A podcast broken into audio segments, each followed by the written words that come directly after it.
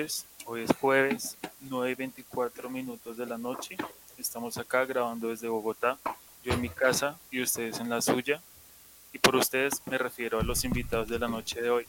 Buenas noches, Federico. Hola, Saber, ¿cómo vas? ¿Qué tal todo? ¿Qué, ¿Cómo vas en esta noche? Voy bien, se podría decir, pero podría estar mejor.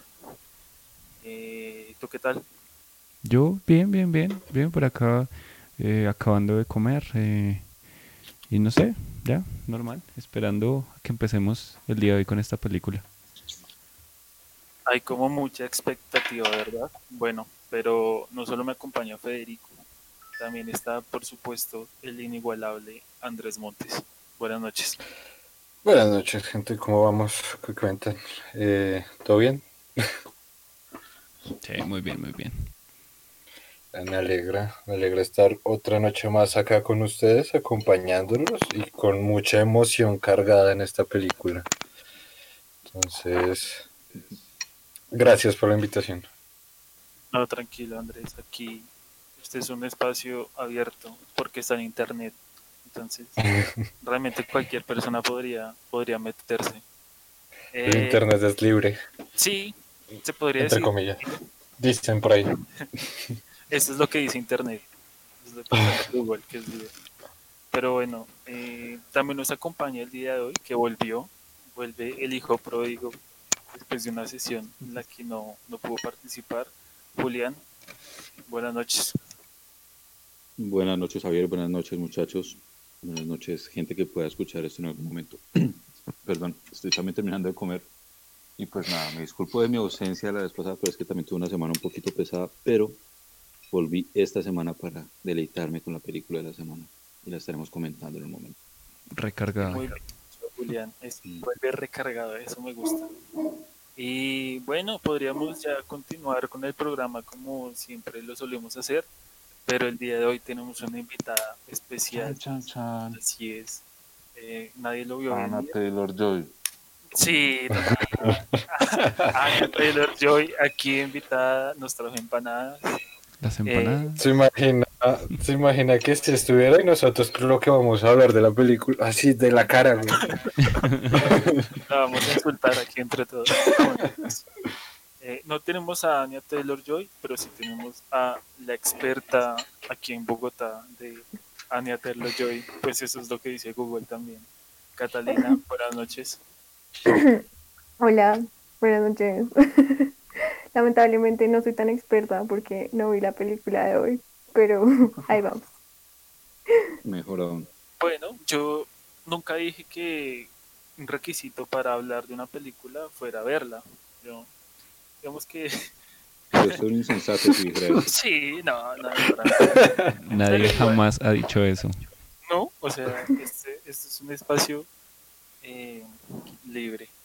Bueno, el día de hoy vamos a hablar de una cosas. película, de una película muy particular y es The New Mutants, ¿cierto? Los nuevos mutantes. Esta película estrenada el 26 de agosto, bueno, el 28 de agosto en Estados Unidos, dirigida por el señor Josh Bones, eh, que seguramente nadie conoce, pero también fue el director Así es. de Bajo la misma estrella. Esta película, Ah, de razón. Con están razón. Uy, pero yo lloré como bajo la misma estrella, marica. Yo iba en un bus y tuve que disimular la llorada. No, yo vi un video de un perrito que me hizo llorar, pero pues no creo que haya pagado tanto presupuesto para hacerlo. Yo me reí tanto de esa película, pero tanto, marica, pero tanto, de los cinco minutos que me vi. Gran película. mucho, mucho Pero- hate, mucho hate por esta película, de amigos, calma. Empezamos Eh. picantes. Sí, sí, sí. Bueno, yo, yo la verdad esa película no la he visto, eh, pero pues entiendo que sí tiene su, su, su buen hate. Em, Hay que verla en transporte público, si no, no es tan chévere. sí, simular, simular la lágrima. De la de aquí voy a, a Duitama. Literal, ahí la vi. Y bueno, ¿qué les puedo decir sobre esta película? Así como para que tengan la curiosidad. Mm, Es una película que ha sido considerada maldita por el director. Asumo que la considera así como una especie de explicación de su fracaso. Es como el sesgo de atribución eh, hacia, no sé, los espíritus de cierta forma. Porque, eh, adelanto un poco, pues la película no es que haya sido de nuestro agrado totalmente. Por lo menos para una parte de, de los miembros de este cine club. Em, ¿Qué pasó con la película? ¿Por qué la consideran maldita realmente? Es porque tuvo tres fechas de, de, estreno, en las cuales pues nunca se pudo hacer el estreno. La primera, pues digamos que la película se empezó a, a gestar desde el año 2014, justo después de que Josh Bond termina de dirigir Bajo la misma estrella.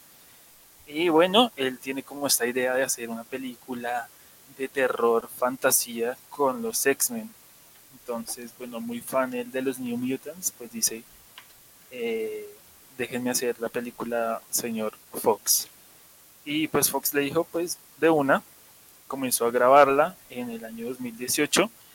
Eh, se tenía pensado pues su estreno, pero digamos que eh, hubieron algunos inconvenientes porque decían que la película era muy terrorífica y bueno, digamos que Fox pidió que se le bajara un poco el terror y que fuera como, como que la tepetizaron un poco, ¿no? Le hicieron más family friendly. Ya después dijeron, bueno, estrenémosla en 2019, pero entonces salió It, la segunda parte. Dijeron, no, esto es como medio parecido a It, eh, mejor démosle un tiempo más. Aparte, Disney compra Fox y entonces pues mete mano sobre la película y dice como, bueno, aquí hay que hacer cambios, tienen que salir todos los personajes eh, con la camiseta de Mickey Mouse y bueno, pues hubieran ahí como sus discusiones. Ya después, en el 2020, dijeron, en abril se estrena esta caca porque se estrena. Necesitamos recuperar algo del dinero invertido, pero llegó la pandemia y tenga que tampoco lo pudieron estrenar.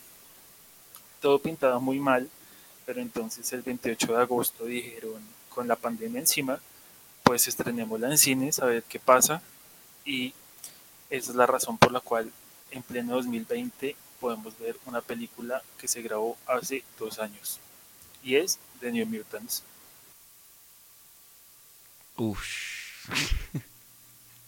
¿Quién diría toda esa historia, todo ese background? Y me pone a pensar mucho, o sea, no sé si, si por esta, no sé si durante todo este tiempo estuvo enlatada o si realmente hubieron tantos trabajos de reedición que realmente pues, pueden dar una explicación o sustentar alguna forma de excusa por lo que vi, no sé, pero... La verdad es que no, Andrés. en lo que estuve leyendo, la película en sí estaba terminada para el 2018. Es que eso hoy. Lo único que decía falta era de pronto terminar algo en los efectos visuales pero de resto, pues no sé, se atrasó. Fue Porque si estuvo enlatada, si estuvo enlatada durante pues dos años, pues, pues igual fue ya una decisión más de comercial que, que de producción sobre la misma de atrasar tanto el estreno. Además que me parece curioso, ¿no? Estamos hablando, es una película de, de, de alguna u otra forma de superhéroes, entre comillas, pues de todo este, o bueno, de toda esta orden de, de cómics, que si bien pues se puede o pueden trasladarse al mundo del terror, siento que, que por lo que pues el, el licenciado Xavier comenta, se esforzaron mucho para ello. Esa película que no tiene ni pizca de nada. o sea, no sé, bueno.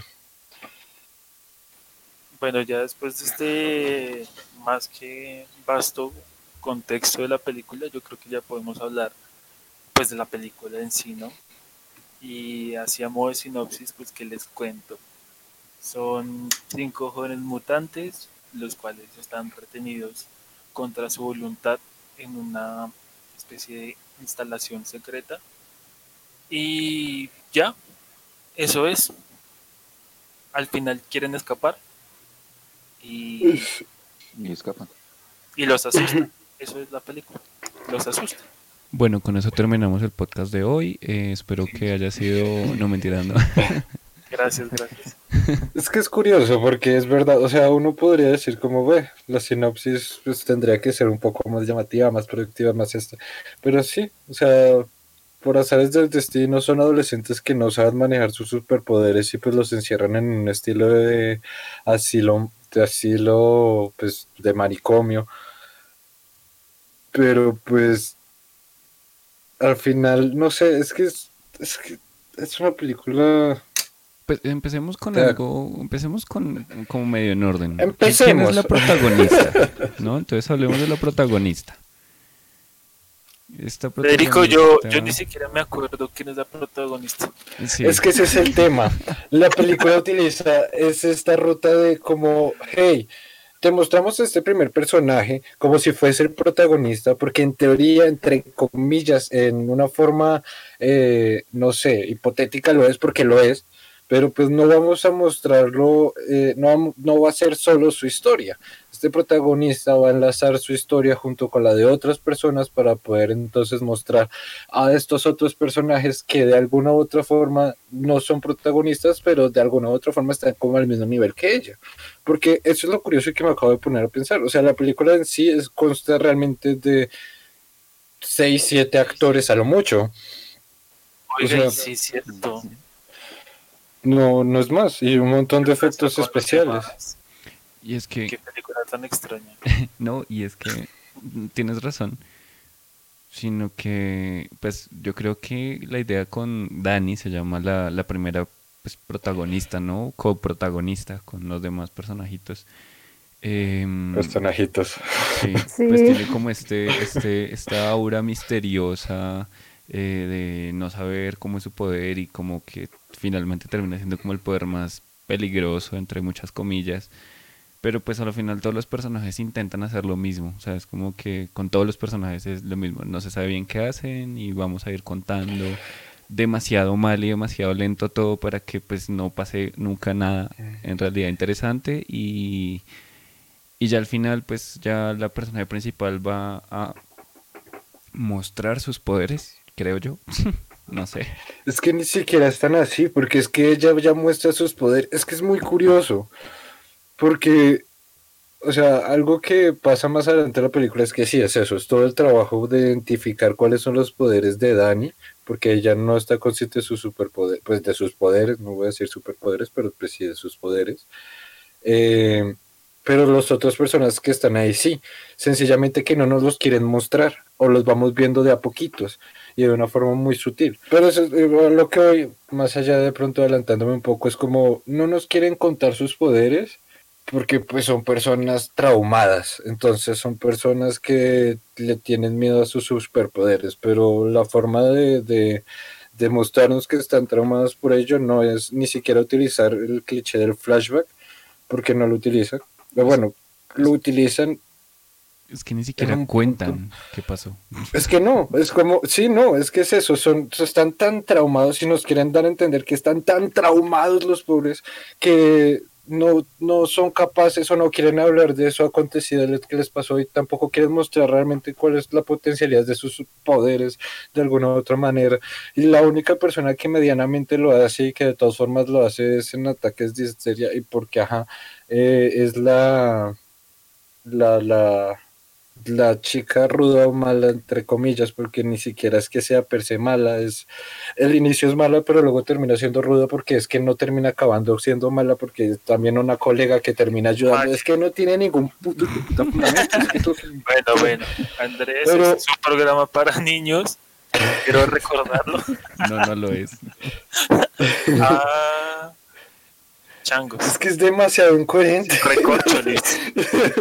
Lo doy vueltas y vueltas, es como, pero. Es verdad que si no se termina de entender, por ejemplo, en el caso de Magic, porque es mala. O sea, porque tiene esa actitud. Es, que, es, así y ya. Eh, igual siento con el resto de personajes. Pero bueno, quiero proponerles que vayamos, eh, como si se puede, secuencia por secuencia y comencemos con la primera secuencia, que es justamente la protagonista corriendo con el papá de lo que parece ser un tornado, que bueno, todos sabemos que no es un tornado. Eh, y como explican un poco la leyenda Cherokee, los dos lobos internos, ¿no? Pues que en este caso no, por conveniencia de, la película, no son lobos, sino que son osos. Eh, y pues como representa el conflicto, ¿no? Entre como dos fuerzas en, cada persona, por así decirlo. Ya de ahí pasamos directamente a, o sea, ese pedazo es simplemente para mostrarnos eh, quién va a ser la protagonista. Siento yo. Eso es también. ¿Cuál es el eje de, Sí, porque ¿qué, otro motivo hay para esto? Matar la familia. No, más, más allá de insistente. Sí. Démosle un inicio trágico porque todos tienen que tener un inicio trágico. Batman. Y aparte como que general el misterio de que algo la perseguía pero no se sabía qué. Pero pues realmente no, no se logra mucho. uno ya entiende que son los poderes de ella. Bien. Exacto, es un intento bastante mal hecho. porque es que es que si no fuera una película de X-Men, o sea, si no fueran los X-Men, uno supone, bueno, es una niña normal que al final de la película dicen, wow, es que tienen poderes. Entonces uno dice, wow, qué, qué poder. Pero no, desde el comienzo no sabe, pues tiene poderes, están pasando cosas raras, seguro ese es el poder. O sea, no hay más, no, hay otra cosa.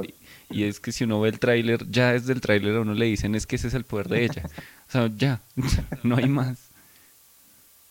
Es, lo más curioso es este, lo que voy es como ya pasando de pronto al siguiente arco, es como, va, es la única superviviente de este desastre y despierta en un asilo, en un manicomio con otras cuatro personas, otros cuatro adolescentes y una sola doctora, porque es un edificio en el cual, o sea, es un edificio inmenso. El quisiera hacer un pequeño paso atrás. Claro, Antes de pasar a los nuevos mutantes. Vale, vale. hablar de un personaje importantísimo y clave en la historia, la doctora Reyes. Es que ese es el primer personaje que deberíamos hablar la doctora súper amable, bueno, amable que le dice, la tiene amarrada a una cama y le dice como, oye, eh, si te calmas, te, te suelto de estas personas que tengo amarrada a la cama. Y nada, lo que pasa es que hubo un tornado y pues baila, tu papá se murió y pues aquí te vamos a ayudar, no sé qué, bla, bla, Pero desde el comienzo se nota casi que de manera muy evidente que va a ser, terminar siendo como el personaje que aparenta ser bueno pero que es malo en el fondo y lo que debería ser como una cosa que le genere tensión a la película de hecho, está resuelta casi que desde la primera escena que uno la ve y sabe que no, no está diciendo la verdad tampoco. Hmm.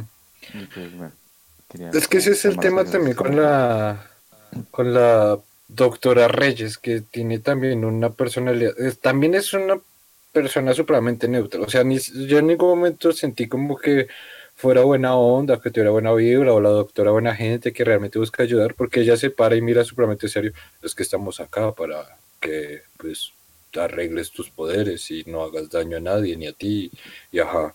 Pero pues es tan neutra en su sentir y en su actuar que es como, a mí no me vengas a montar, o sea, ya tienes algo ahí metido atrás, estás haciendo algo, o sea, es, tan neutro que es tan sospechoso, es más, o sea, me hubiera sorprendido, hubiera sido un plot twist más fuerte que... exacto. Hubiera sido una maldita desgracia, él lo hubiera odiado tanto, pero me hubiera encantado precisamente por eso, porque pues se hacía odiar, ¿no? O sea, como él era muy buena y a la final no, toma tu, tu cambio monstruoso. Es que esta parece ser una señora con problemas de, de TOC, de, sí, como quiero todo organizado, todo tenemos, esto es una situación seria, estamos acá para trabajar realmente en cosas. Es como, me, o sea, nadie se la toma en serio en primera, porque aparte tiene la, o sea, de las cinco pelados que tienen cargado, a dos le valen tanta verga que la desafían constantemente. Y que aparte son de los, los dos que tienen los poderes más, también rotísimos. O sea. Hay algo que, hay que comentar sobre, sobre los poderes, pero detengámonos un poco en, en la doctora Reyes y es que nadie le cree a esa tipa, o sea, y es que son los X-Men. Ya todos sabemos que el único que puede ayudar a los mutantes es calvo y está en silla de ruedas, no es una señora con apellido latino. Entonces, ¿cómo, ¿cómo, pretenden que creamos en este personaje? O sea, no hay forma. Ya, de hecho, yo esperaba que la apareciera el profesor, sí, el profesor homónimo de, del joven aquí presente. Habría sido muy, muy genial, pero no, es que la profesora Reyes.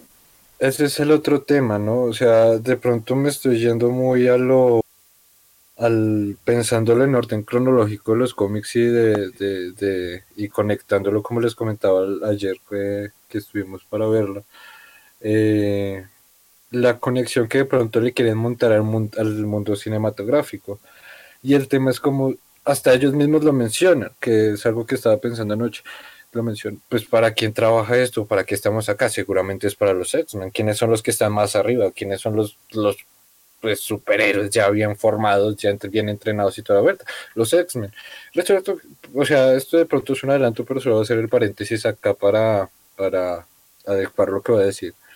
Es como, resulta acontece que no, evidentemente no van a ser los X-Men, pero lo otro que estaba pensando y con un suceso que van a mostrar más adelante en la película, nos sitúan cronológicamente entre comillas con, con todo el tema de, de Logan. De Logan, de la película de Logan. Ahora, en ese contexto histórico, entre o sea, insisto, entre comillas, en ese contexto histórico, si lo quieren enlazar ahí, para ese momento, en teoría, y como no sé si, pues yo me imagino que ya sé, que si se vieron loca, pues ustedes, ¿no? Los espectadores, los stream escuchas, no sé. Streamer escuchas. sí. Eh, para cuando pasa todo el tema de Logan, ya no existen los X-Men. O sea, vuelvo, o sea, voy a estos dos puntos. Si la película que nos están planteando acá se supone que está enlazada con los sucesos que, vienen en Logan, entonces estos pendejos que hacen y alucinando con que van a estar en los X-Men. Empecemos, empecemos que el que, según se entiende en Logan, el que mata a todos los X-Men es el mismo profesor porque tiene un problema mental y ya lo buscan porque es un arma de destrucción masiva y se cree que está muerto. O sea, ya desde muchos años antes se sabía que estaba muerto el profesor y que ya no existían los X-Men y que habían muerto. O sea, no tiene sentido.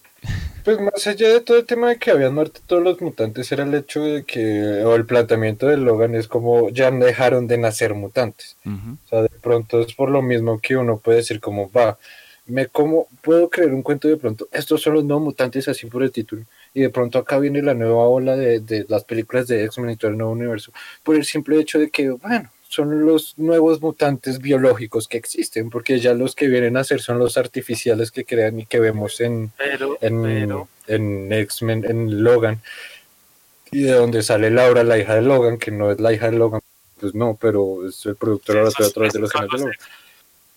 Exacto, y ya, nos, ya me estaría saliendo, pero el tema es ese, o sea, montan tanto esta relación con los X-Men, pero que no tiene sentido tampoco, aparte porque tampoco dan ninguna, o sea, la única noción de los X-Men que aparece en esta película, los nuevos mutantes, es esa conversación que ellos tienen.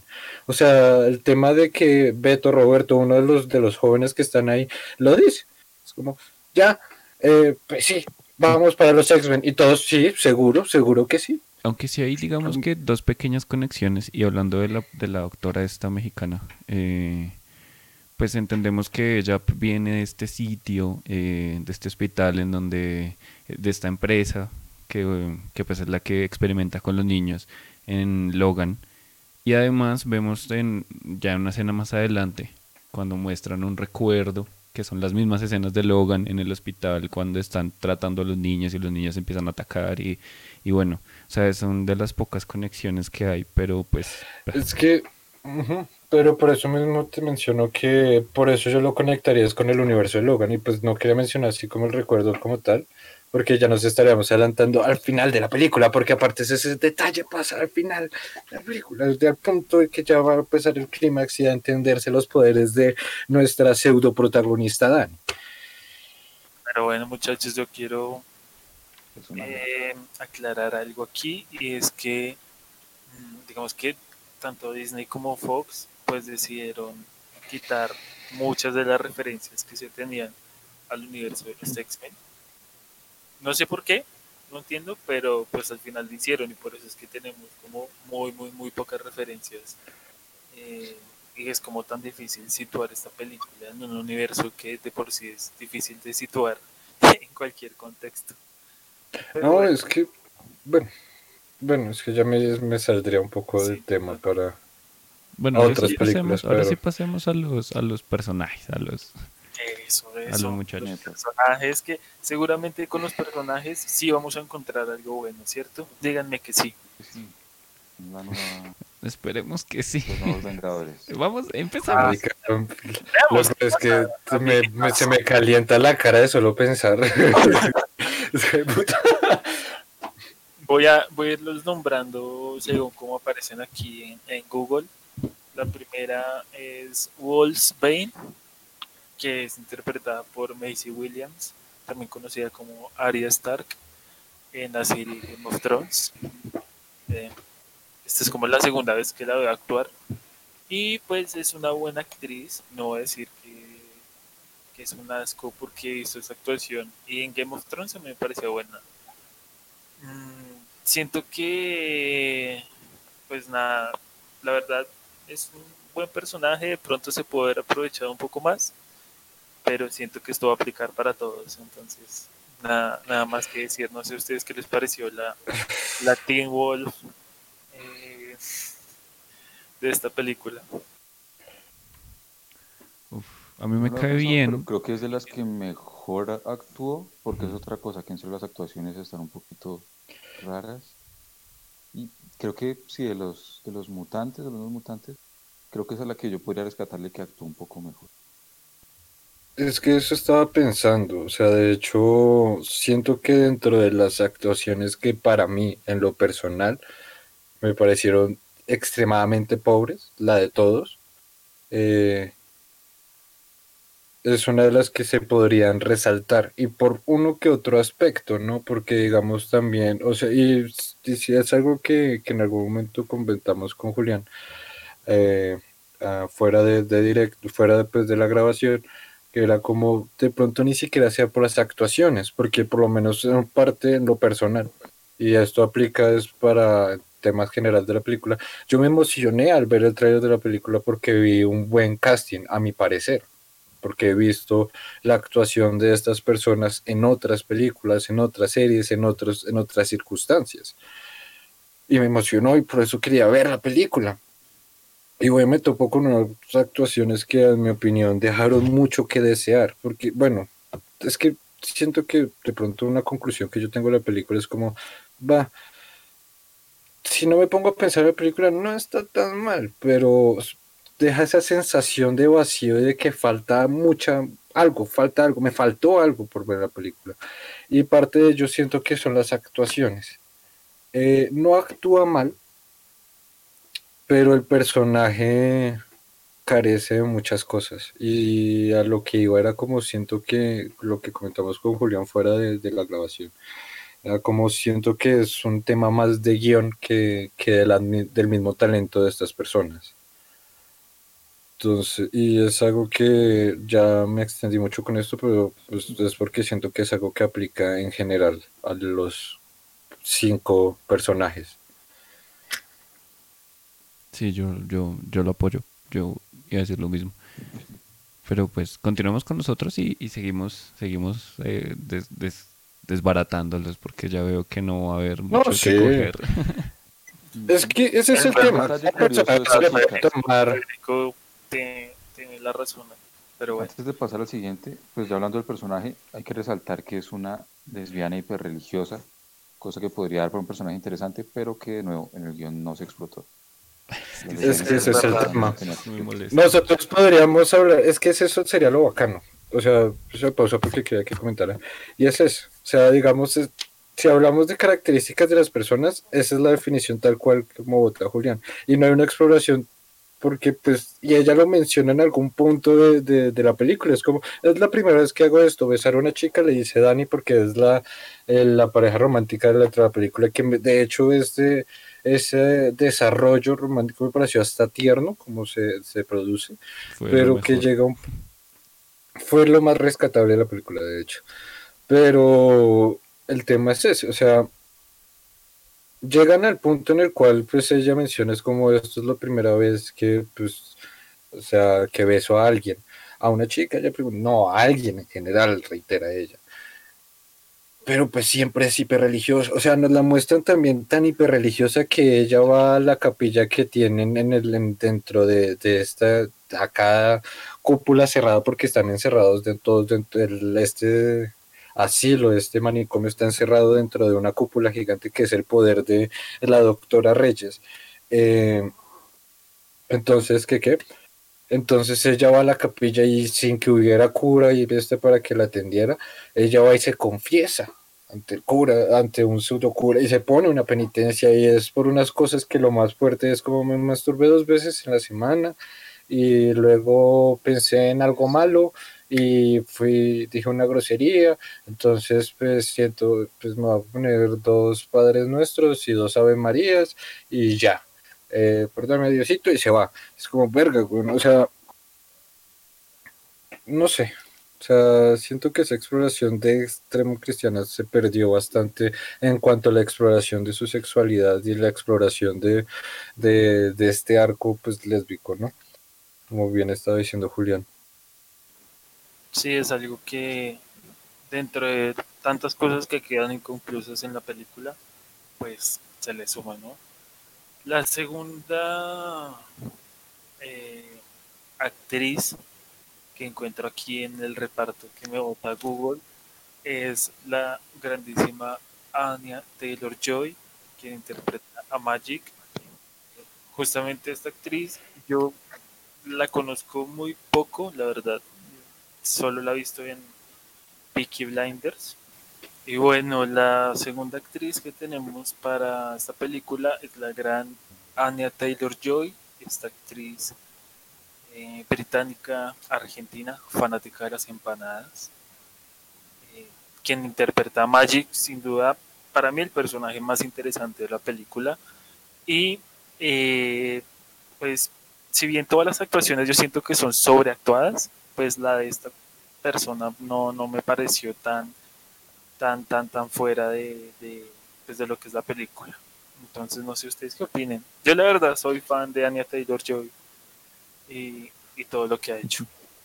A mí me pasa lo contrario, o sea, de hecho siento que, y es lo lamentable, pero porque yo la vieja también, o sea, vuelvo, insisto, y creo que es la misma línea que Xavier mencionó, o sea, lo poco que he visto de ella me, ha parecido, me ha parecido increíble. Y de hecho es una de las razones principales cuando la vi en el tráiler de querer verme la película. Pero eh, si bien no, o sea, siento que al inicio, por lo menos, lo insisto, desde mi punto de vista, porque esto es muy en contravía de lo que piensa Xavier, y Federico también, y creo que Julián también, no sé, creo que soy el único que piensa así. Al inicio de la película, cuando nos están presentando el personaje, es de los personajes que siento que es de más sobreactuados, y no por ella, sino por los requerimientos que tiene este papel. Ahora, quería hacer un paréntesis sobre lo que, sobre cómo la nombró eh, Xavier Magic, que resulta acontecer que la película nunca se le menciona así, pero ¿por qué le llama así Xavier? Porque es que es eh, pues bien, en nuestro ilustre Federico, eh, estuve investigando ayer que, que medio tuvimos la oportunidad de verla, eh, descubrió dentro de su investigación, el, muy, el muchacho muy académico, que la, el nombre de superhéroe es Magic. Ahora nos referiremos a Jet Magic, en especial porque no me acuerdo cómo es su nombre real, Rasputia algo. Sí, es algo así, Pero sí. el apellido, no, no me acuerdo bien en realidad tampoco. Pues Magic queda bien. De hecho, es que el, el, nombre de ninguno de los héroes aparece, o sea, es su nombre de héroe. Eh, es mostrado en ningún momento en la película, solo muestran como su nombre eh, normal, de humano, de humano normal. Al principio porque pues ninguno son héroes, o sea, apenas están descubriendo sus poderes y están teniendo medianamente control de ellos, que de hecho ella es de las que más tiene control sobre su, su, su poder y y en parte, y es que es curioso, porque este es personaje, es el personaje rudo, es el personaje agresivo, es el la contrapostura agresiva y violenta, que nunca le cae como bien este a Dani, la nueva, la, la chica nueva, entonces nunca le, le cae bien, entonces pues siempre es como a tirarle mierda, a tratarla eh, mal y de una forma regular, pero me parece es curioso el desarrollo que este tiene en principio por varias cosas. O sea, esta vieja nos la muestra en el, o sea, nos van mostrando el trauma que tiene a través de eh, la violencia a la cual fue sometida y el abuso y violencia a la cual fue sometida desde niña, desde muy niña, toda su vida. Y como eso, aparte, es el combustible de alguna forma para generar sus poderes, eh, para buscar salir de ahí. Ahora, su mayor trauma radica en eso. Pero yo me ponía a pensar, era como, la vieja comenta muy feliz y muy contenta, como, pues no feliz y contenta, sino en un tono sobrio y así de, como, ténganme miedo, como maté a 18 hombres uno por uno y así sanguinario lo dice, así, con toda la tranquilidad del mundo. Como, va, lo creemos, porque aparte para, para darle una razón más de que no lo dice por presumida, sino de que lo dice realmente, la ponen en un, en un detector de mentiras con el cual están jugando en un momento de la película, porque ajá, así son, son chicos que se escapan al ático a jugar con un detector de mentiras, porque uy, vean los jóvenes de ahora. Eh, entonces lo dice así, es, de una forma tan cínica, pero resulta acontece que su mayor temor radica también en ello. O sea, me ponía a pensar y es como la forma en la que ella se escapó de donde estaba fue asesinando a los hombres que la tenían en cautiverio. Pero aún así, a pesar de todo lo que ha pasado, le tiene, les tiene miedo. Y es el trauma que ella tiene de ellos. Entonces, no sé. Pues es que, em, no, o sea, yo siento que estos personajes de los, de los, de los, de las caritas felices, que son pues el terror de ella, son personajes como reales, creería yo, o sea, que de alguna forma se la perseguían y que las personas que la tienen en cautiverio no fueron las que le causaron el trauma, sino estos personajes de los que ella siempre quiere oír, porque finalmente pues es lo que muestran en la película. Pero son esas mismas personas las que lo tienen en cautiverio. Mm, creo que, no. Creo que no. Porque, es que lo que cuentan es que a ella la perseguían estos hombres sonrientes porque la querían atrapar. Y entonces cada vez que iban a buscarla, la, ella desaparecía. Pero ella contó que ya la tenían en, en, cautiverio otras personas. O sea, es que me parece que son dos personas distintas. Yo siento que no. Porque es que lo que muestran siempre es ella en la cama y cómo se le acercan estos smiling. O sea, siempre es como el acoso de estos smiling ahí detrás. Y adicionalmente a ello, eh, es, o sea, tener en cuenta que ella no desarrolla sus poderes desde, desde siempre. O sea, en teoría la gente empieza a manifestar sus poderes a los 13 años, aprox o es lo que comentan en la película, porque nuestra protagonista Dani los empieza a medio desarrollar a los 16. Pero no sé, o sea, bueno, de pronto estoy ahí mal, pero pues a mi parecer, o por lo menos a mí lo que me dio a entender la película es que son exactamente lo mismo. Y el, poder que ella empieza a desarrollar, que es abrir esta otra dimensión, eh, pues la ayuda a ella para escapar, que es eh, que pues, lo que insisto, o sea, me parece una chimba. Sí, pues es que según entiendo, porque esa es otra cosa, cuando muestran los recuerdos de ella, ella no tiene 13 años, o sea, ella es una niña muy, muy pequeña. Y, no, y el otro tema es que, o sea, digamos que ese es un argumento como de por lo general los mutantes desarrollan sus poderes a los 13 años. Pero bueno, eso también va porque tuve que investigarlo. Pues y ese es otro error de la película, que no cuentan bien eso. Eh, dan pistas y pues habría que entenderlo. Y entonces el tema es eh, que ella en realidad los desarrolla siendo muy pequeña, o sea, como con 8, 7 años, que era cuando estaba encerrada. Y crea, o bueno, logra escapar a este mundo que según ella lo crea, aunque en realidad en el, como en el canon del, del, cómic, es un universo alterno em, que ya existe. Y ella lo que le pasa es que simplemente escapa, o sea, como que logra, logra teletransportarse hasta allá, más que, más que otra cosa. Y, y, desde pequeña entonces empieza a tener contacto con este otro mundo, que es la que, o sea, ese contacto con ese mundo la termina eh, consumiendo, no, eh, no, o sea, como que la contamina y es la que le da los poderes, ¿no? Entonces le da la espadita y el bracito eh, mágico. Bonito. Sí, ese es el tema. No, no, no. eso es lo que explican en el cómic. Eso voy, a ese, a ese, mismo punto quería llegar.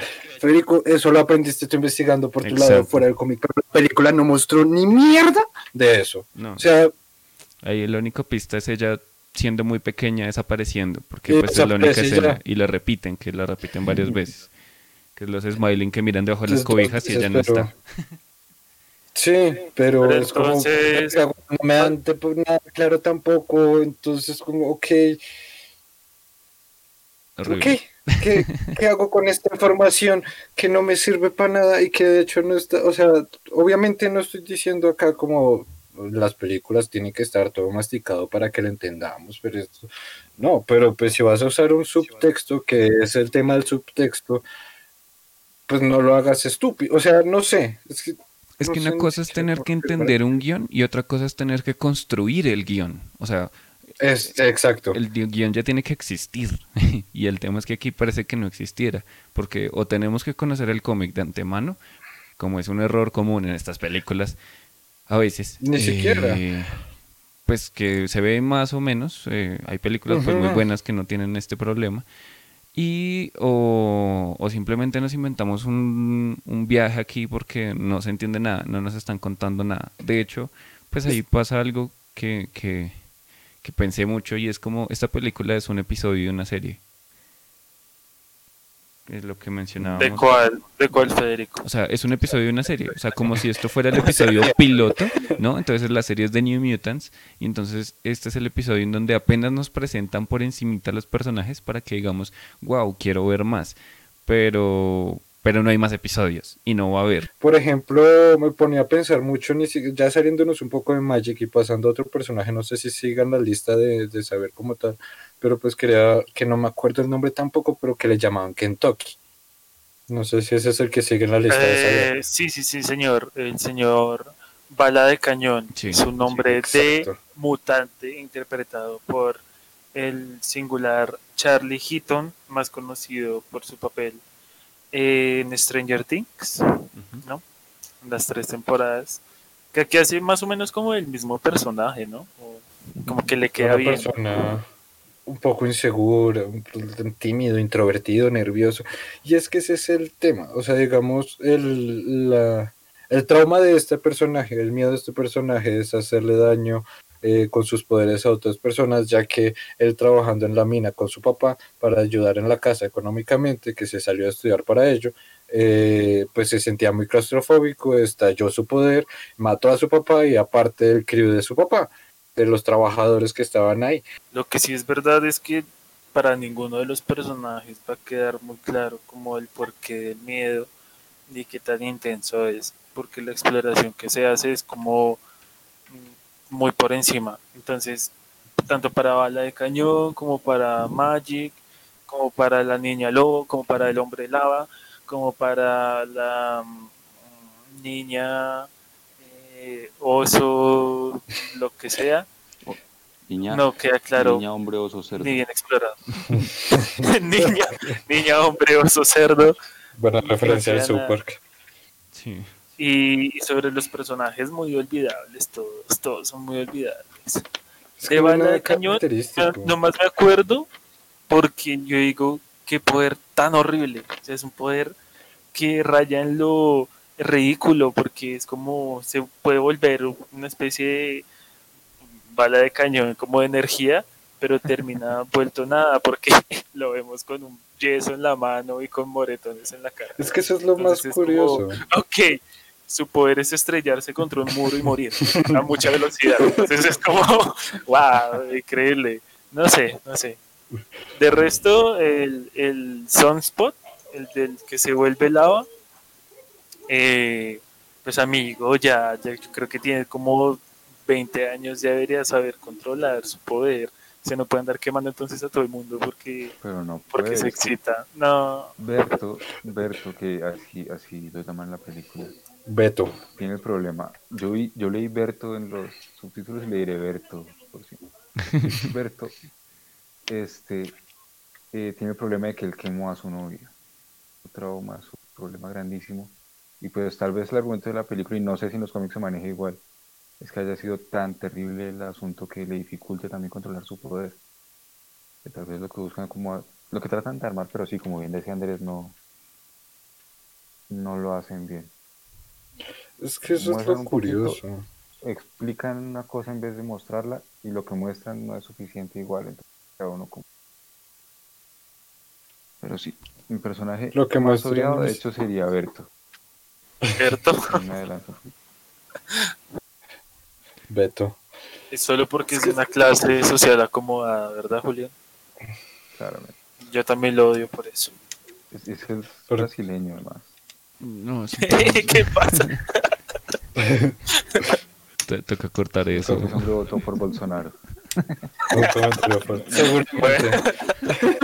no, pero nada. Igual ni nos escuchan en Brasil. Ah, Igual no hablamos portugués. sí, no.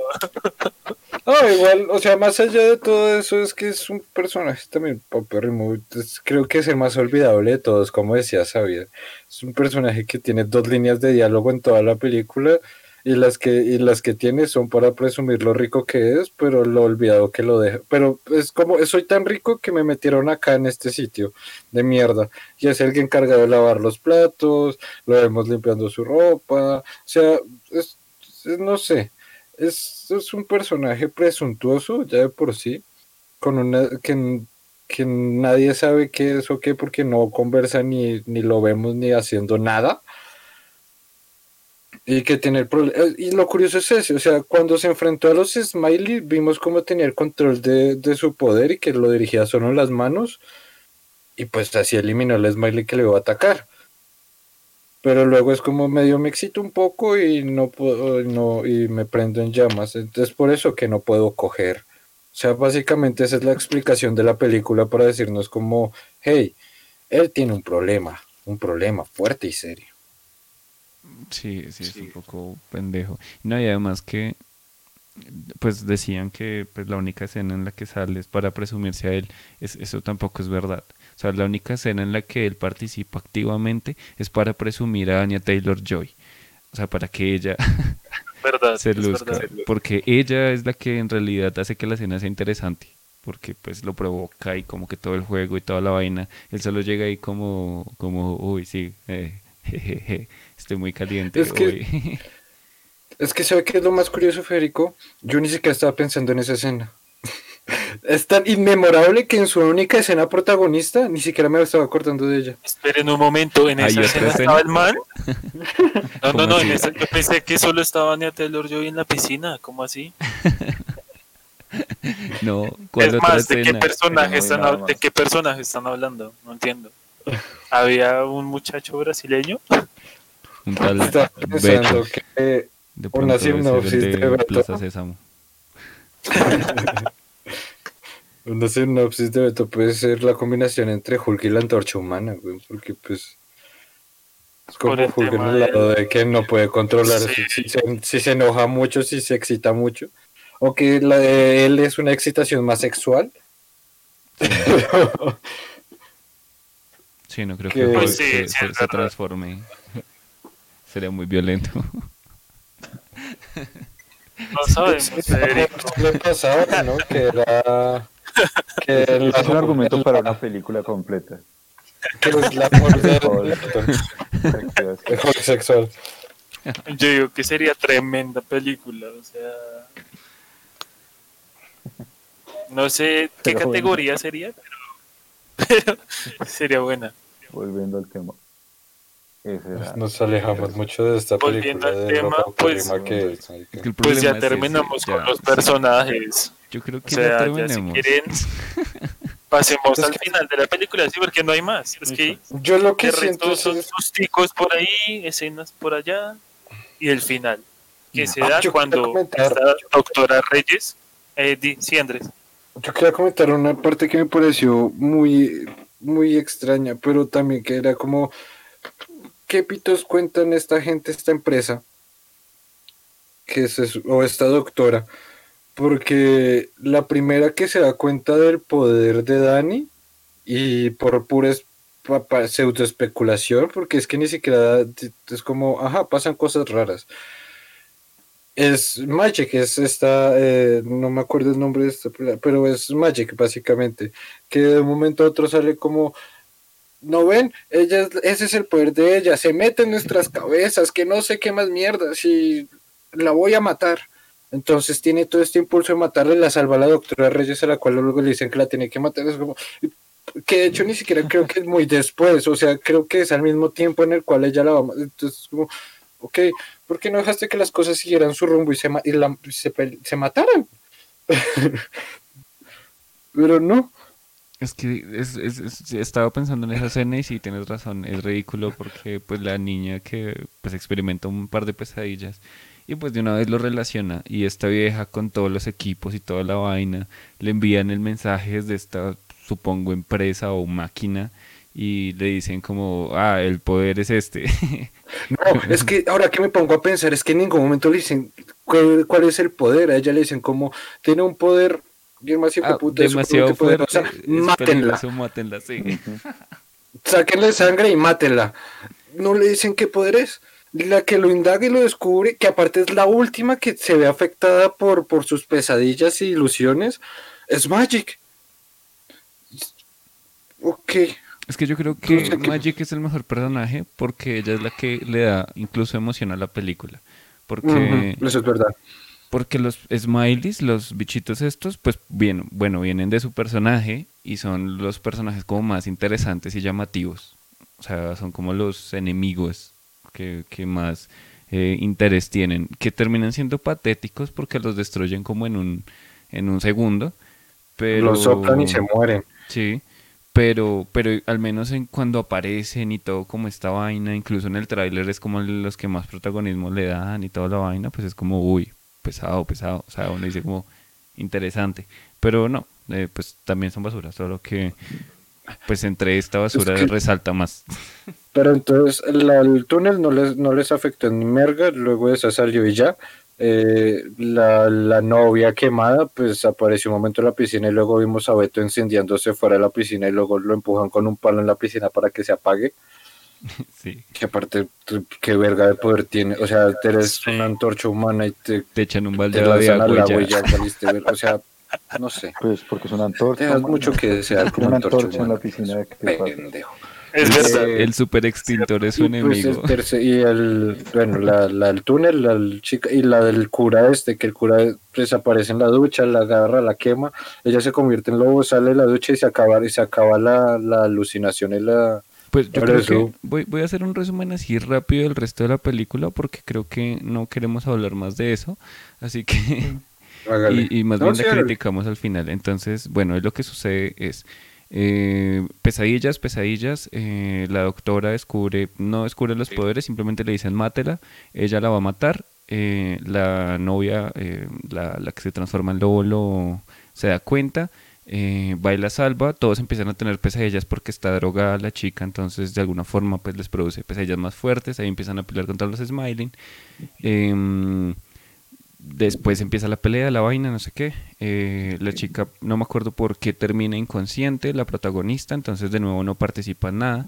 Pero cuando cae inconsciente aparece la peor pesadilla de todas, que es este eh, hombre oso cerdo gigante que empieza a destruirlo todo. Eh, la doctora está muy herida porque la chica lo la lastimó.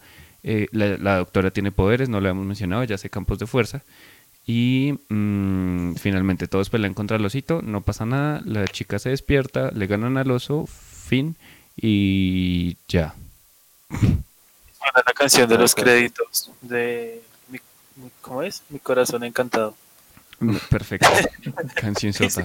Yo siento que podríamos eh, borrar todo lo de lo que ya se grabó y dejar solo el resumen de Federico. De, de cinco minutos. Sí, y ya muchachos, eso, eso es toda la película, o sea, no hay más que decir. Y yo quiero dar paso a mi sección favorita de este podcast y es em, Yo lo hubiera hecho mejor. Y, y sobre la película, bueno, yo sé que cada uno tiene como, como su que hubiera hecho mejor y quiero ver si todos podemos aportar ideas diferentes sobre cómo hubiéramos mejorado la película.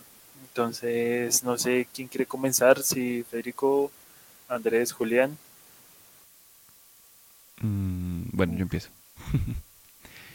Lo, lo, principal que yo haría es no hacer una película. O sea, si voy a contar una historia tan larga y tan mal, o sea, como tan lento, tan poco desarrollada, hubiera hecho una serie. Entonces, al menos unos tres episodios o una película de tres horas. Porque... Una miniserie. Sí, porque esto se resume, o sea, todo lo que pasa en esta película se puede resumir mucho más corto y más interesante, yo creo. Em, digamos, toda esta vaina del terror, pues no fue lo suficientemente terror y pues sí resulta interesante, pero pues tampoco desarrolló los personajes. Le hubiera dado más participación a la protagonista en algo, o sea, que simplemente hubiera participado, hubiera sido excelente, porque pues se la pasa la mayoría del tiempo inconsciente durmiendo y ahí es cuando hace, o sea, cuando entre comillas hace cosas, pero en realidad pues no hace nada, está durmiendo, o sea, su papel es duerme aparecen pesadillas. ya, no hace más. Mm. Es medio como Freddy, ¿no? Sí, pero Freddy existe. O sea, ella, ella es la que duerme. Sí, porque, digamos, ella es la niña que duerme y hace que Freddy mate a alguien más, pero ella solo aparece durmiendo. O sea, si tú pones la cámara en todo el momento de las pesadillas, ella solo está quieta. Yo estaba durmiendo y un rayito que muestra el escáner psico, psicótico, psicótico, no sé qué mierda, creciendo porque pues ella está teniendo una pesadilla. Y si ella tiene una pesadilla, todos tienen pesadillas. Exacto, y pues ya no, no, no hace más. O sea, que ella al menos hubiera intentado pelear con el oso o que... No es que eso es horrible. Porque se supone es el miedo de ella y todos pelean con el oso menos ella y ella está inconsciente y lo que tiene es una reflexión, una pseudo reflexión, porque lo único que hace es hablar con el papá en su mente, supongo, y ya. O sea, no pasa nada en realidad, es que no hace nada. Eso es lo más curioso. En teoría se supone que está inconsciente, pero está escuchando a todas las personas a su alrededor y cómo se están peleando por ella, pero pues, y eso debería afectarle de alguna forma. Pero lo que hace es para quedarse parada cinco minutos frente a la, ni siquiera cinco minutos, para escenas así quietas, estáticas, siendo como, eh, ¿dónde están muchachos? ¿Por qué no los puedo ver? Y es como, verga, marica, pero ¿por qué, ¿por qué? ¿Esta escena para qué sirve? ¿Por qué, qué me están contando con esto? No me están contando nada. O sea, ¿de qué me sirve verla ella consciente afuera y por dentro de su cabeza parada en la nieve, pero sin, pero sin ningún motivo, razón o circunstancia, y luego aparece un lobo por detrás que se supone que es Rihanna, y esa la lleva a un árbol que le recuerda al árbol. No, es que no tiene, y es como, ya, de un momento a otro tengo valor, de un momento a otro ya soy una persona distinta, porque en mi inconsciencia eh, pues, supe que tenía que pelear con los miedos, porque recordé el mito que tanto he mencionado en todo lo largo de esta película, que lo mencionan al inicio y al final en, en voz de narrados, y en algún momento lo menciona cuando le preguntan para qué es el hijo de puta collar que tiene. Entonces, llega y es como, no, sí, eh, ahora tengo que enfrentar a mis miedos y dejar de alimentar este oso negro que se alimenta de cada, de cada mal que yo tengo, entonces, para dejar de hacerlo más fuerte. Y como lo vemos, que ella se despierte de su coma y le empieza a gritar al oso diciendo que pare. Y es como, verga, si el oso se la tanto quería comer y que estuvo destruyendo todo el hijo de puta edificio para tragársela, y ahora ella solo le grita como, hey, no más, para, ya, solucionado. Suelve, ya. Salió un arco iris. Este, qué película estamos, qué película vimos, gente. sí, no, muy mal. Muy mal. Yo lo primero que hubiera hecho mejor, ya, ya sé. Lo único que yo hubiera cambiado, los guionistas. Y reduciría la película, toda la película, la hora y media, a los primeros 20 minutos y me invento otro cuento. Así sea, sea lo que sea, como que para que desarrollen algo. Y ya. Eso cambiaría yo. Bueno, bueno, Julián, ¿tiene alguna idea eh, de cómo mejorar esta película? Vamos, por favor. Porque totalmente de acuerdo con Federico, el problema son los guionistas. Es en serio, lo que yo veo es que dijeron vamos a hacer una película de terror con los X-Men y es, alguien se leyó dos libros de Stephen King y dijo, ah, vamos a combinar Under the Dome e It y los X-Men y juntaron esas dos ideas y hicieron y, Freddy Krueger echa las patadas y exacto y se vieron la película de Freddy Krueger ya eh, si habría que cambiar los guionistas y la historia en serio meter todo este montón de personajes con tan poco desarrollo y con un por así decirlo como conflicto tan débil estaba muy mal, muy mal hecho.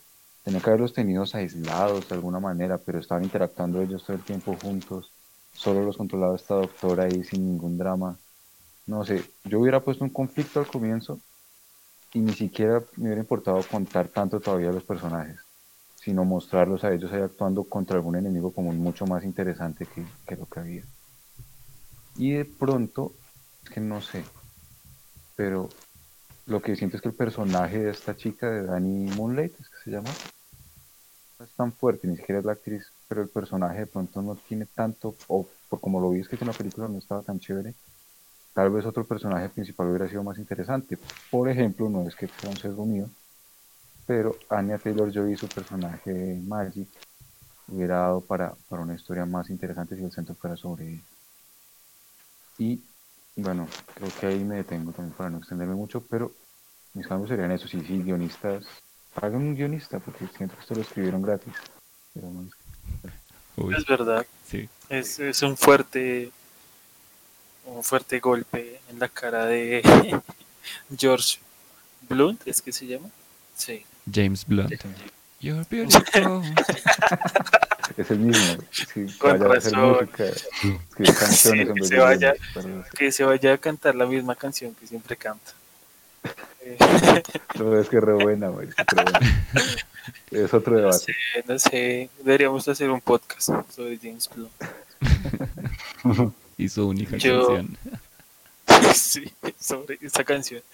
Yo lo que sí cambiaría, yo, yo voy a ser un poco más puntual en, en que cambiaría el guion. Y es, eh, sin duda alguna, los personajes que menos me gustan y que más me molestan son la niña oso cerdo, la protagonista, y el villano que sería Reyes, que es un villano que yo sinceramente ese poder que tiene también se me hace una estupidez. El de crear esa gelatina naranja y además es que es muy conveniente, o sea, justo, justo tiene ese poder para mantenerlos ahí atrapados y es como cuando vimos a, la protagonista correr, yo dije, por favor, que no sea un domo invisible, por favor, que no sea el mismo pinche domo invisible que hemos visto hasta en la película de Los Simpsons.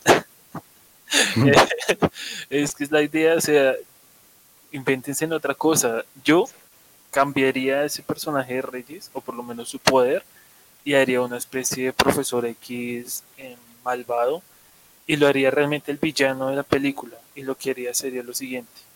El villano captura a estos adolescentes porque se alimenta de cierta forma de los miedos, o sea, los miedos son lo que le dan como poder y este villano no es de ninguna empresa que captura mutantes para experimentar ni nada de eso.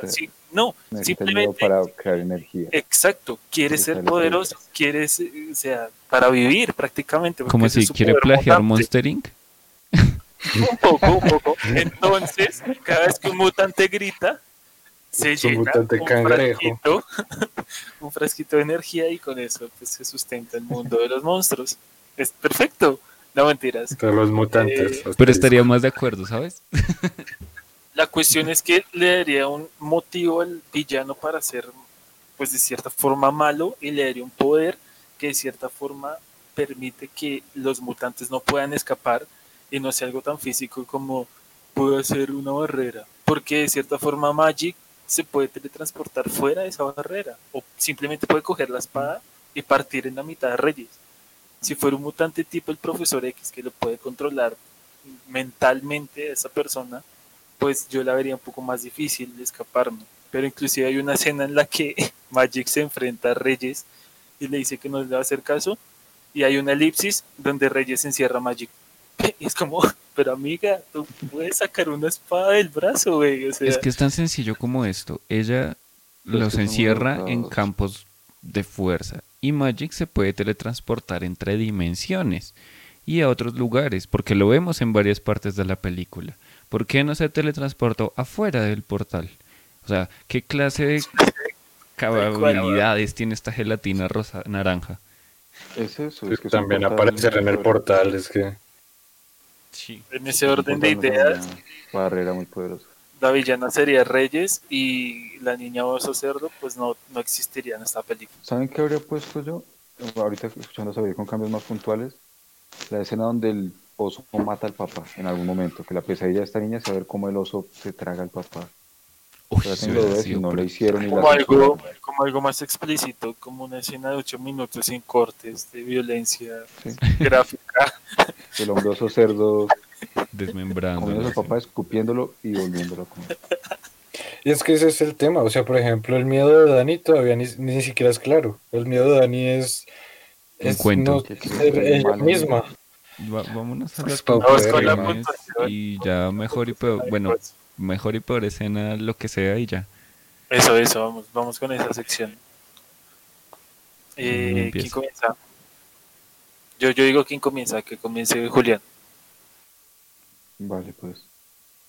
Mejor escena o que me gustó eh, cuando empieza la pelea de. Es que ni siquiera es como que me ha gustado mucho, pero la película me alcanzó a gustar un poco. La pelea de Anna Taylor Joy de Magic contra el hombroso cerdo. O sea, cuando empieza a pelear y sale el dragoncito como en, en 3D peleando, sale Spyro. pues, me gustó, me pareció chévere. Y la peor escena para mí es cuando esta chica, después de que está inconsciente, la chica hombroso cerdo, está inconsciente y de- dentro de su cabeza está como caminando en la nieve y escucha la voz de su amante por allá afuera. Y lo único que dice es como, ah, voy a subir a correr, a esconderme en el árbol, como dijo mi papá. Y el papá llega y le dice como, no, tienes que enfrentar tu miedo o algo así. Ella se despierta, se acerca al oso y le dice como, ya, no más. Y ahí se resuelve la pelea. Y me frustró mucho que no hubiera nada de pelea, fue como, no hubo ningún conflicto para ella, sino solo, ah, me dijeron, haz esto, voy, lo hago, funciona, se acaba la película. Esa es la peor escena para mí, cuando derrotan, entre comillas, porque ni siquiera lo derrotan, al hombroso cerdo. Termina con un abrazo. Abraza al oso al final, marica. Lo consiente como si fuera un perrito después de casi matarlos a todos. Muy Terrible, muchas ¿Y la puntuación? En puntuación, un sólido 3.5 carreado total y absolutamente por Anna Taylor Joy hasta el momento. Bueno, Julián, gracias. Sigamos con Federico, a ver, yo por peor momento. El peor momento, voy a decir que el comienzo de la película, eh, recogiéndome un poco en lo que dice Julián, porque pues pensándolo bien, si ella hubiera, le hubiera dicho al oso en el comienzo de la película como, bueno, cálmate, eh, no hubiera muerto toda la familia y, pues era una solución bastante pendeja para evitar que toda la familia muriera, así que eh, me ofende mucho eso, no tiene nada de sentido y ni de valor ni de nada. Puedo haber escogido cualquiera, pero en este momento esto me, me llena especialmente de frustración. Y la mejor, mm, voy a decir que mm, la mejor es cuando la chica lobo, voy a poner una de, de Anya Taylor Joy, pero pues no, no, no recuerdo bien. Me acuerdo en este momento de la del lobo, de la chica lobo desgarrando a la, a la, a la doctora. No me gustó que no la matara, pero pues sí la lastimó mucho y eso se lo agradezco. Y ya la puntuación, eh, obviamente no va a llegar a 5 y esta sí no espero, no, le voy a poner un... Ay, es que le voy a poner un... Es que siendo película le voy a poner un 3. Si fuera una serie, fuera el capítulo piloto y me dijeran va a haber más episodios, le hubiera puesto de pronto más. Pero no, 3. y ya. Gracias, Federico. Bueno, sigamos con Andrés Montes, por favor. Mejor y peor momento y puntuación. La película me irritó mucho, marica. Eh, de hecho, me, da- me siento hastiado de hablar de la misma. Eh, igual que ustedes. Eh, estoy pensando y siento que el momento, el mejor momento, que me pareció el mejor momento, el más bonito, de hecho, fue eh, pues ese momento en el que está Dani y Rey, Rey, ahí debajo mirando como las estrellas, como la lluvia cae en el domo y se Andrés. y pues Cuando están bajo la misma estrella, exacto.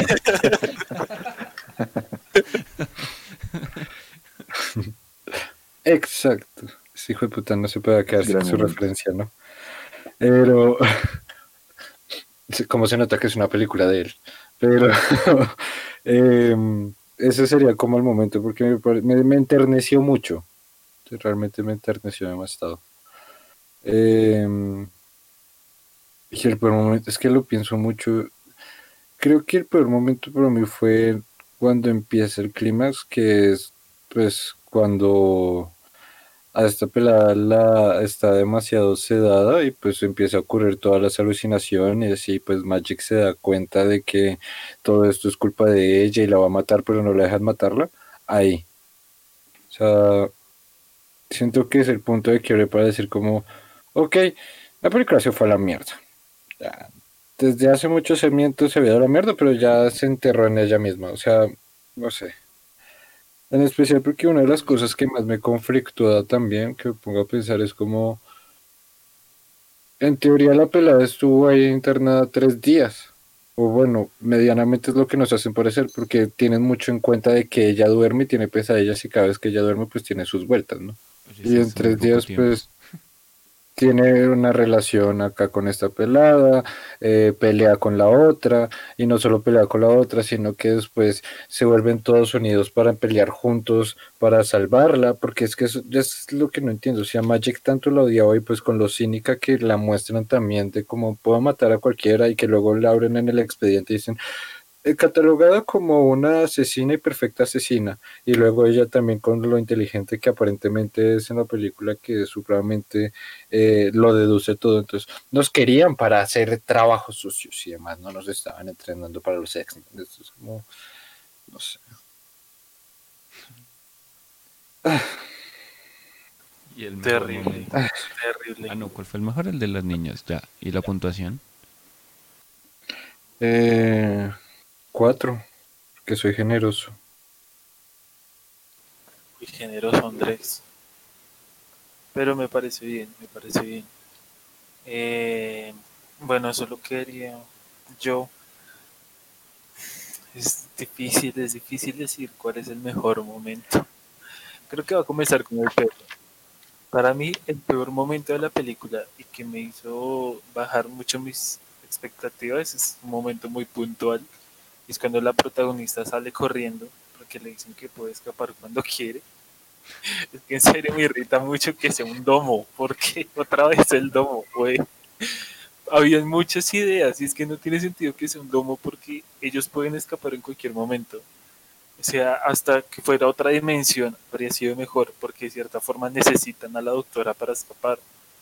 Pero un domo de gelatina, o sea, güey, no, por favor, no más no más domos. Entonces, para mí ese es el momento. Y aparte es estrella y es como, ay, no, o sea, sin ganas hicieron esta película. Y el mejor momento, cuando Anya Taylor Joy está en la piscina. Ya, no, no, no sé qué más decir. Es eso. Mi puntuación. Eres un pervertido. No, no es que sea un pervertido, es que la escena está, está bien. Sí, yo también pensé en esa escena. Y además me gusta, me gusta también, o sea, no solo la escena de Taylor Joy, sino en sí la secuencia en la que aparece la novia quemada eh, de la piscina, ¿no? Me recordó un poco a mm, esta película de Tarantino, eh, Once Upon a Time in Hollywood, el final, un poco, una persona quemada en la piscina. Aunque es una imagen interesante, ¿no? Porque es como llamas, pero en una piscina, así. En fin esta película me prometía ser de terror y de los X-Men. Y pues no hay ni terror ni X-Men, entonces mi puntuación es un 3.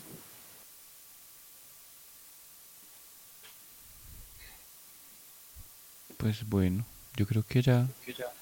Y ya con eso terminamos la sesión de hoy. Qué difícil esta sesión, una película. Yo, yo sí sabía que íbamos a hablar bastante de ella, pero bueno, me siento bien de poder pasar la página y continuar eh, con nuevas películas. Esperemos que, que mejores. Sí, sí, no. Eh, pues gracias a todos, ¿no? Por aguantarse esto, esta película. Igual si quieren verlo, pues que la vean, pero que no, ni la paguen ni nada. Que no es, que curioso. Yo, yo, creo que si sacan... Seguro que... ¿Seguro que qué? Estoy seguro que esta película le gustará más de uno, porque siempre pasa en esta puta vida, güey. No, sí, no, yo creo que si sacan otras tres películas contando más de los personajes, yo la puedo volver a ver y decir bien. porque sé que, me van a contar el resto. si los guionistas son los mismos y si el director es el mismo, van a ser la misma pendejada. Sencillamente vamos a seguir imputados porque ahora perdimos más tiempo sin que nos explicaran absolutamente nada y que ellos se metieran en una aventura nueva que quién sabe por qué se metieron ahí. Sí, yo por eso no veo películas nuevas. Ay, no, no. Pues así de estas de héroes así, yo intento esperar tiempo a que pase todo, a que se bajen como los humos y ya después verla. Si me decepciono digo, bueno, pues no pagué igual por ella. Porque la pasaron por televisión o algo así. No, pero de aquí a que la pasen, bueno, tal vez ya la están pasando. ¿Con lo mala? De lo mala que sí. Exacto. Cuando son muy malas las pasan muy rápido. Igual lo que yo entendí es que por el contrato tenían que estrenarla así, sí o sí en cines, o sea. Hmm. Es que yo ya llevaba dos años guardándola, o sea, si ya no la estrenaban este año, ya no la estrenaban, lo cual hubiera sido mucho mejor, pero no sé. Por el bien de todos, tal vez, que lo hubieran grabado de nuevo con otra gente, o no, con otros escritores, con otro director, ojalá. Es como estas películas de Disney, como Aladdin 6 y estas vueltas que salen directamente en VHS. pero eso es películas muy raras. Sí. Como la de Kung Fu Panda 3. No, pero Kung Fu Panda 3, no, no. Eso, es, una discusión para otro lado. Sí, para mí Kung Fu Panda 3 no es canon, Federico, esa película no es canon. Pero bueno, como dicen. Para mí, eh, no sé, bueno, no, sí, discutamos eso en otro momento. Eso sería para otro podcast. Kung Fu Panda. Para ahora. Nos lo dejan en el comentarios. Yo creo que es momento de despedirnos, ya saben, síganos en Instagram, que tenemos eh, Twitter y denle corazón en Facebook. Y nos vemos la próxima semana. ¿Hay Twitter? sí. sí. Hay Instagram. Pero bueno. Bueno, Twitter e Instagram es prácticamente lo mismo, si se ponen a pensarlo. Eh, no, pero bueno, síganos. Gracias a todos nuestros escuchas. Y a ustedes, muchachos.